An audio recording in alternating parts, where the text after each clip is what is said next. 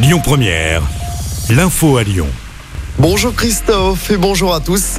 Acte 3 pour les opposants à la réforme des retraites. Alors que le texte est débattu depuis hier à l'Assemblée nationale, nouvelle journée de mobilisation aujourd'hui à Lyon et un peu de partout en France. À Lyon, la manifestation partira à midi de la manufacture des tabacs direction Bellecour. Entre 25 000 et 45 000 manifestants avaient défilé dans les rues de Lyon la semaine dernière. La journée de mobilisation de ce mardi qui apporte son lot de perturbations, notamment dans les transports. À la SNCF, comptez 2 TGV sur 5 sur l'axe sud-est, 2 Ouigo sur 5.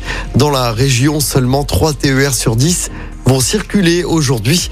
Le trafic TCL est également perturbé à Lyon. Fréquence allégée sur les métros A et D.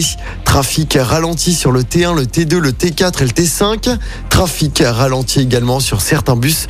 Le métro C, attention, ne circulera pas du tout entre 17h et 18h. On vous a mis le détail des perturbations sur notre site et notre application.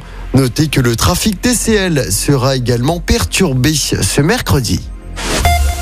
Justice maintenant avec l'ouverture aujourd'hui à Lyon du procès du meurtrier présumé de Romane. Cette étudiante de 21 ans avait été tuée par son voisin pour avoir fait trop de bruit pour fêter le déconfinement.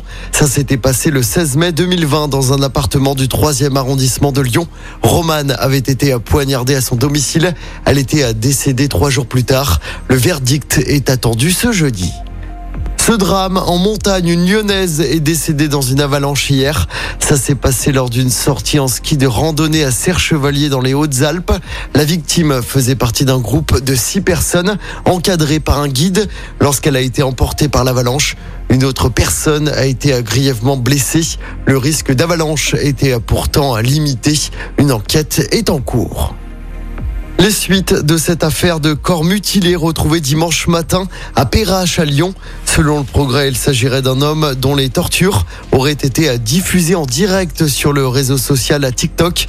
La victime n'a pas encore été identifiée et l'enquête se poursuit.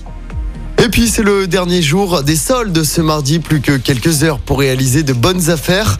6% de chiffre d'affaires supplémentaires sur les trois premières semaines des soldes selon l'Alliance du commerce. En revanche, le climat est morose dans le secteur du prêt-à-porter.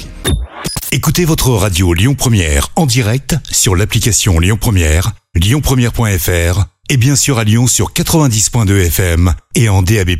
Lyon Première